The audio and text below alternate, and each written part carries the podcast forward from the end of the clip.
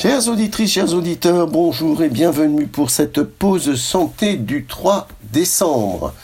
Décembre, le mois des épidémies, le mois de la grippe, c'est encore le mois de la bronchiolite qui a déjà commencé depuis longtemps, mais c'est la période où l'on entend de tous côtés tousser, moucher, renifler, et moi-même qui vous parle, je ne pourrais peut-être pas me retenir de renifler pendant notre entretien.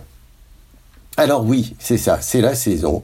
Il fait froid, il fait humide, nos organismes sont fatigués, nos organismes sont trop sollicités, nos défenses immunitaires sont un peu affaiblies, euh, ce d'autant que cette année, on est passé très rapidement du très chaud au beaucoup moins chaud.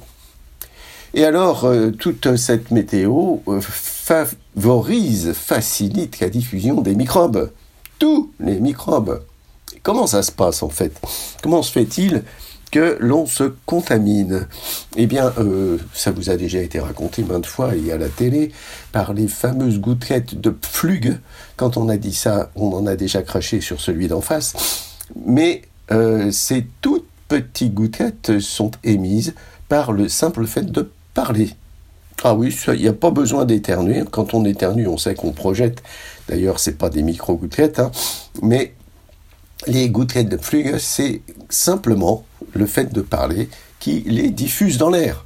Ou elles restent en suspension pendant plusieurs minutes parce qu'elles sont tellement fines qu'elles volettent gentiment et que euh, on les respire sans nous rendre compte sans nous en rendre compte. Et euh, ces gouttelettes, bien entendu, peuvent véhiculer un microbe. Et ce microbe qui va ainsi pénétrer notre organisme par les voies respiratoires et s'arrêter à un niveau aléatoire pour déclencher une euh, infection, c'est-à-dire une réaction à cette invasion on va suivre ensemble ce microbe dans un petit voyage de, dans notre intimité respiratoire et euh, voir euh, les conséquences qu'il peut provoquer à différents niveaux. Alors, s'il pénètre par le nez, oh mon Dieu, ben voilà, il se confronte d'abord aux poils. Il y a des poils dans le nez qui l'empêchent de circuler. Eh ben, c'est fait pour ça, précisément. Ces poils sont une sorte de filtre. Alors ne nous battons pas trop avec les poils du nez, mais laissons-les faire leur travail. Ce d'autant que avec les poils, il y a des mucosités, même quand on pas, quand on n'a pas le nez qui coule. Notre nez est un milieu humide et tapissé de mucus sur lequel viennent se coller les gouttelettes, sur lequel viennent se coller les microbes qui nous pénètrent, et ça les stoppe à l'entrée. Et c'est une très bonne chose. Si on remonte un peu plus haut, on va voir arriver, assez, bas finalement, l'abouchement du canal lacrymal. C'est quoi le canal lacrymal? Eh bien, c'est une structure qui se trouve à l'angle interne de l'œil et qui permet l'écoulement des larmes, de telle façon que les larmes ne s'écoulent pas à l'extérieur, mais par ce canal, elles vont arriver dans le nez, et c'est pour ça que quand on pleure, normalement, on renifle. Alors si notre petit microbe il reste euh, à cet endroit, au niveau du nez, ben, il va donner une rhinite, qu'on appelle aussi un rhume, qu'on peut appeler aussi coryza quand euh, le nez coule et qu'on éternue beaucoup. Cette rhinite d'ordinaire n'est pas un, drame, sauf que ben, ça gêne un petit peu l'élocution, et puis ben, c'est inconfortable parce qu'on est obligé de se moucher très fréquemment. Un tout petit peu plus haut dans le circuit, il va arriver ce microbe au niveau de l'orifice des sinus. Ah, des sinus. Qu'est-ce que c'est que les sinus? Les sinus, eh bien, c'est inventé pour éviter qu'on ait la tête trop lourde. C'est des creux dans les os, dans plusieurs os, et des sinus au niveau des maxillaires. Ils sont euh, sous la pommette hein, de chaque côté du nez. Il y a des sinus frontaux, donc dans l'épaisseur de l'os frontal, il y a un sinus ethmoïdaux, euh, l'ethmoïde étant un os médian juste en arrière du nez, et toutes ces petites cavités qui sont là pour euh, euh, réduire le poids de l'os, eh bien, elle communique avec les voies respiratoires. Et quand notre petit microbe qui circule arrive à cet endroit-là, il peut aussi aller gentiment se cacher dans un sinus. Quand je dis gentiment, c'est pas très gentil, parce qu'il va déclencher une sinusite. Alors, la sinusite, ça fait mal, c'est très désagréable, c'est inconfortable, mais finalement, ça tue pas. Et la plupart du temps, ça va guérir tout seul. On va voir pourquoi. Et puis, en continuant son chemin, en arrière du nez, il tombe dans le pharynx, ce microbe. Le pharynx, autrement appelé la gorge, mais une gorge qui est divisée en plusieurs étages, parce qu'en arrière du nez, ça va être le rhinopharynx.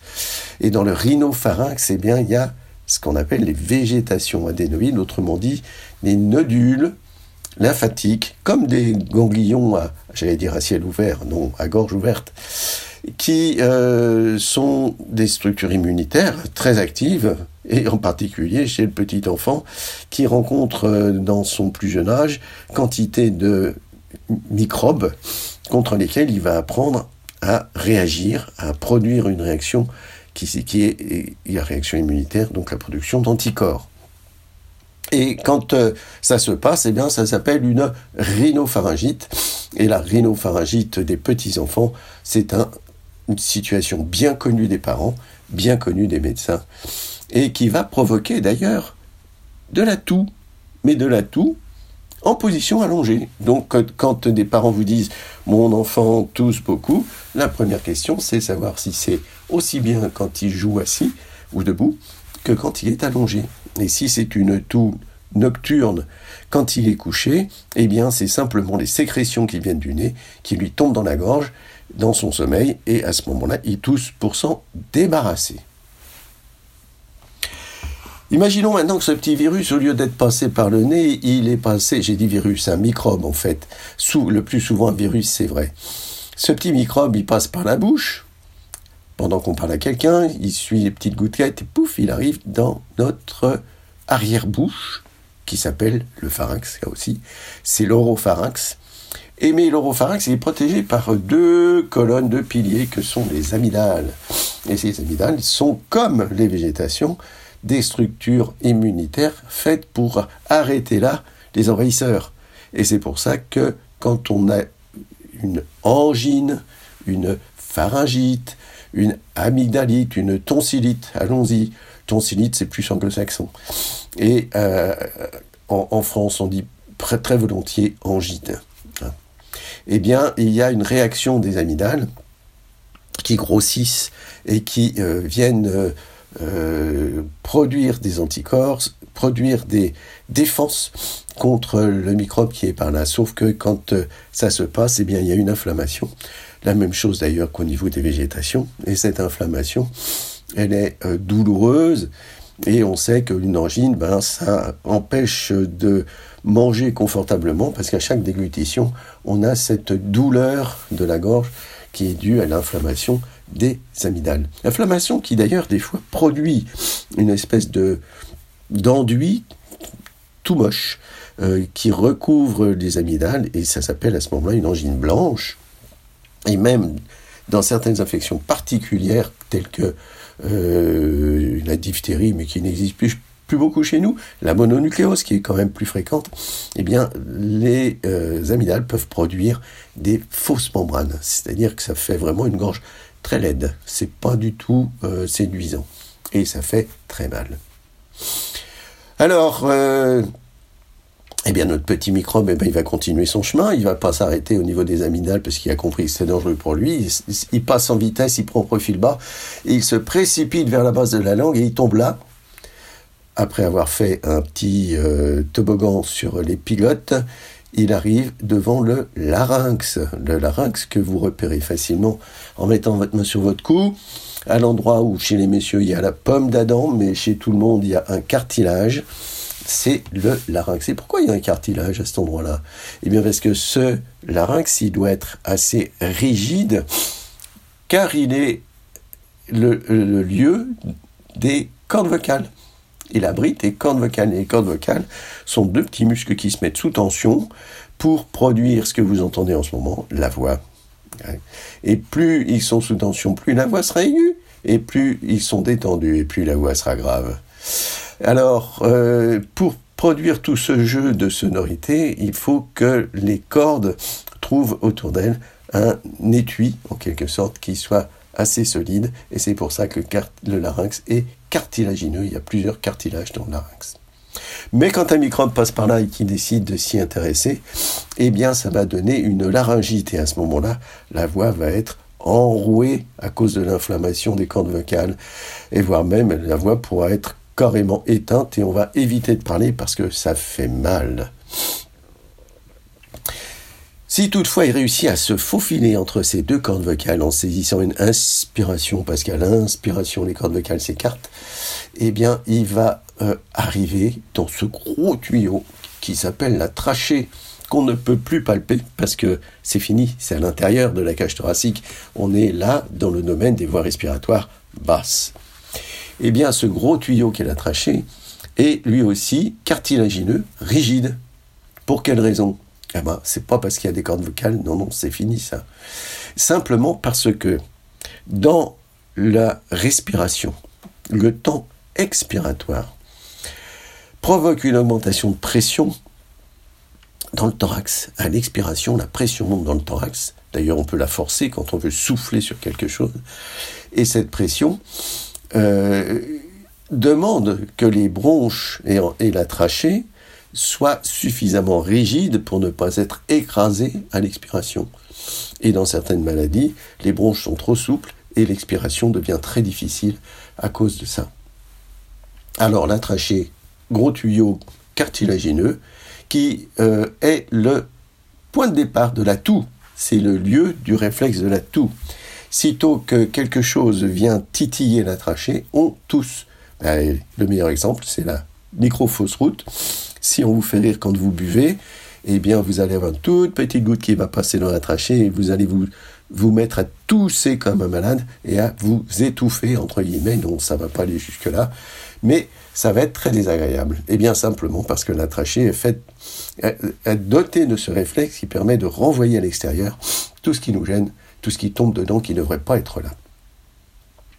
Malheureusement, il n'y a pas forcément besoin d'un événement comme une petite fausse route. Il peut y avoir une irritation par un microbe, notre petit microbe voyageur d'aujourd'hui. Une irritation aussi par euh, des, allergènes, parce que la, la trachée, la trachéite, la trachéite, inflammation de la trachée, est aussi d'origine allergique. Alors, la trachéite, ça donne quoi? Ben, Ça donne une épouvantable toux, souvent nocturne d'ailleurs, euh, toux sèche d'irritation. On a bien conscience que cette toux n'a rien à envoyer à l'extérieur, mais elle, dénote une irritation de cette région-là. Si le petit microbe continue son chemin, il va découvrir que la trachée se divise en deux grosses bronches qui vont chacune vers un des lobes droit et gauche du poumon.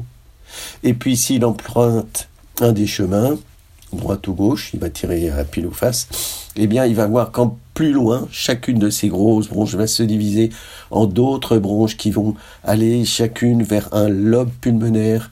Et puis, un peu plus loin, il va voir que cette bronche lobaire va se diviser en d'autres plus petites bronches qui sont les bronches segmentaires, etc. Une vingtaine de fois au total, il va devoir choisir son chemin entre à droite et à gauche. Et si il reste installé dans les bronches, il va donner une bronchite, trachéobronchite, qui est euh, un grand classique de la toux, de la toux grasse, de la toux qui fait cracher, et de l'encombrement, et de la gêne respiratoire plus ou moins fébrile. Et tout ceci est habituellement dû à un virus. Notre petit microbe est un virus de saison qui pourrait bien être la grippe, ce qui serait bien, bien plus désagréable parce qu'il est agressif, ce virus de la grippe. Ou un VRS chez le tout petit parce qu'il va donner une bronchiolite quand il arrivera dans les toutes petites bronches les plus éloignées d'un. Alors ça, c'est de saison la maladie la plus fréquente qui s'exprime par de la toux, euh, grasse. Et si jamais notre petit microbe va jusqu'au fin fond des poumons, qu'il arrive à la fin du voyage dans les alvéoles pulmonaires, ces jolies petites bulles, où se, où se produit l'échange entre euh, notre gaz exhalé et l'air extérieur. Le renouvellement en oxygène, l'évacuation du gaz carbonique se fait dans ces alvéoles au fin fond des poumons. Et s'il s'installe là, le coquin, eh bien, il va déclencher une pneumonie. Il va déclencher une irritation de cette région. Les alvéoles vont être remplies d'un euh, exsudat, c'est-à-dire d'un liquide venant de l'inflammation.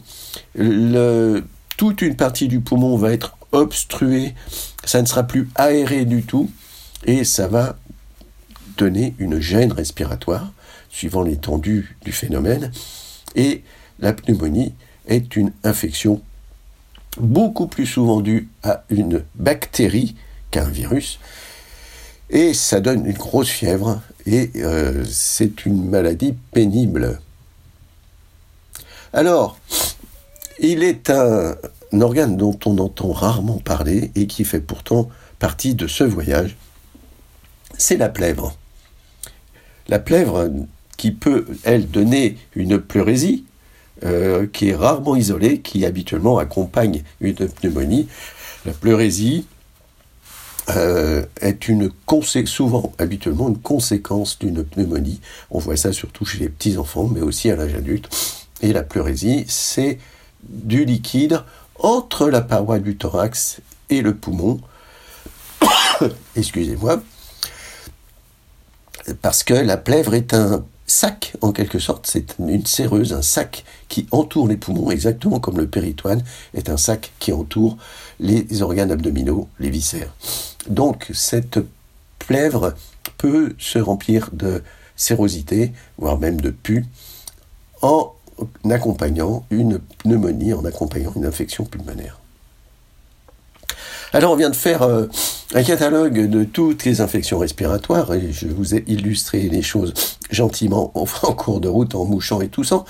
Mais comment va-t-on se prendre en charge ces différents niveaux d'infection? Alors, autrefois, l'ordonnance d'autrefois, le médecin vous donnait euh, des fluidifiants quand vous aviez une bronchite, en disant ça va fluidifier le mucus bronchique et comme ça, ça va sortir mieux.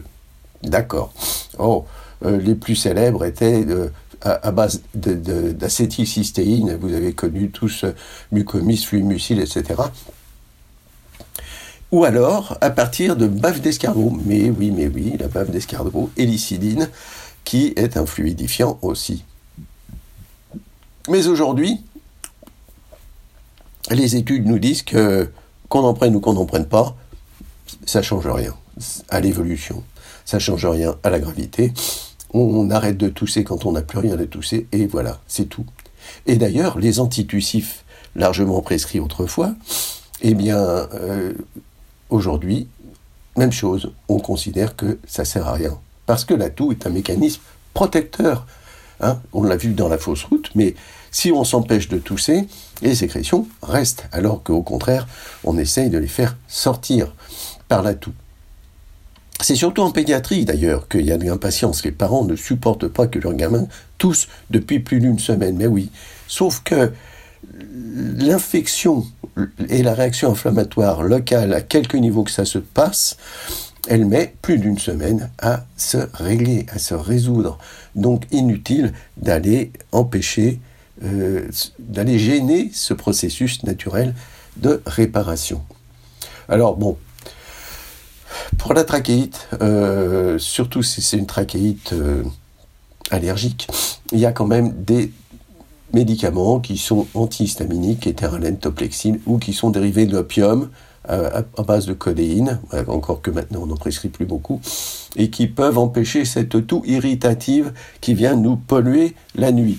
Mais il vaudrait mieux dans ces cas-là humidifier l'air respiré, éviter la sécheresse de l'air, éviter le surchauffage, surtout surchauffage électrique qui assèche l'air, avoir à côté de son lit de quoi boire un peu d'eau quand on a une quinte de tout, euh, et utiliser certainement des recours euh, euh, un recours aux huiles essentielles ou à la phytothérapie pour éviter d'aller dans des médicaments qui sont malgré tout un peu dangereux. D'ailleurs, ils sont interdits maintenant en pédiatrie.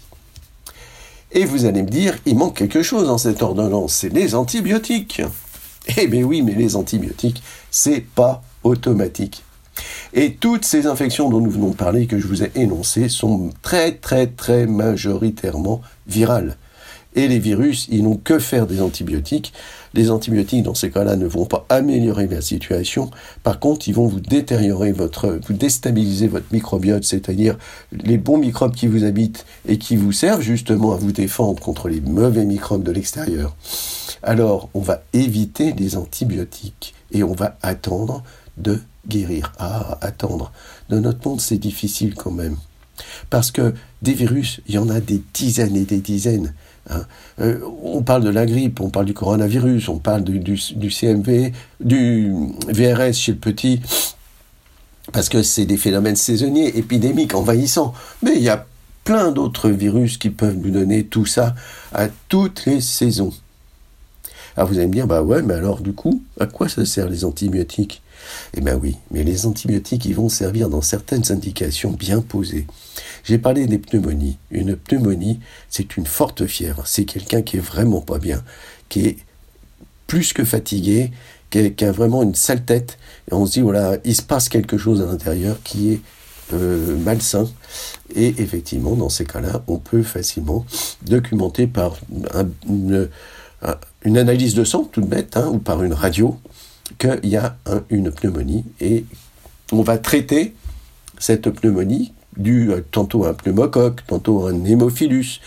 Hein, hémophilus influenzae, ça veut dire que c'est une bactérie qui a été découverte comme compliquant la grippe. Vous faites la grippe, vous avez une bonne fièvre, rappelez-vous, fièvre plus fièvre, fièvre, bon, euh, et puis au bout de 3-4 jours, ça commence à se tasser, normalement. Et puis, ben, si après tout d'un coup, vous reprenez, la fièvre reprend et vous vous sentez de nouveau pas bien et vous retoussez, ça s'appelle une surinfection. Sur l'infection virus, il y a une surinfection bactérienne.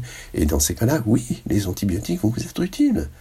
Aujourd'hui, on entend parler du mycoplasma pneumoniae. Il vient pas de sortir du tout, hein. Et c'est pas comme le VIH ou euh, le corona. Le mycoplasma, des pédiatres connaissent depuis toujours. Sauf qu'il est euh, il, tenait une place minoritaire dans les infections respiratoires. Et que là, il y a tout d'un coup une vague. Bon, bah, on va mettre des antibiotiques anti-mycoplasma. Et si vous avez une angine, comme j'ai dit tout à l'heure, une vilaine angine bien moche, ça peut être dû à un streptocoque en particulier. Et le streptocoque, il va falloir le traiter avec des antibiotiques, parce que sinon ça risque des complications graves au niveau du cœur, au niveau des reins. Et, c'était bien connu autrefois, mais grâce aux antibiotiques, on n'a plus dans nos pays de complications du streptocoque. Eh bien, c'est très simple. Vous pouvez aller voir votre médecin ou même simplement votre pharmacien pour faire un écouvillonnage de la gorge qui va vous dire si vous avez un streptocoque ou pas. De cette façon, on ne traitera votre angine que si le strepto test est positif. Et je ne finirai pas cette émission sans parler d'une toux très particulière et bien célèbre qui est celle de la coqueluche. Eh oui, la coqueluche, c'est un toux bien connu avec une reprise inspiratoire qui lui vaut son nom. À la fin de la toux, il y a un comme ça qui fait que on a rapproché ce bruit du cri du coq, qui est en fait peut-être plus celui de la poule quand elle a pondu, mais c'est pas très grave eh bien la coqueluche, on vaccine contre la coqueluche. Normalement, les enfants ne devraient pas l'avoir. Ça peut être très dangereux pour les tout petits. Et pour éviter ça, eh bien, les adultes jeunes en passe de devenir parents devraient se faire faire un rappel. Ça fait des années qu'on le dit, des années que ça a du mal à passer. Alors pensez-y.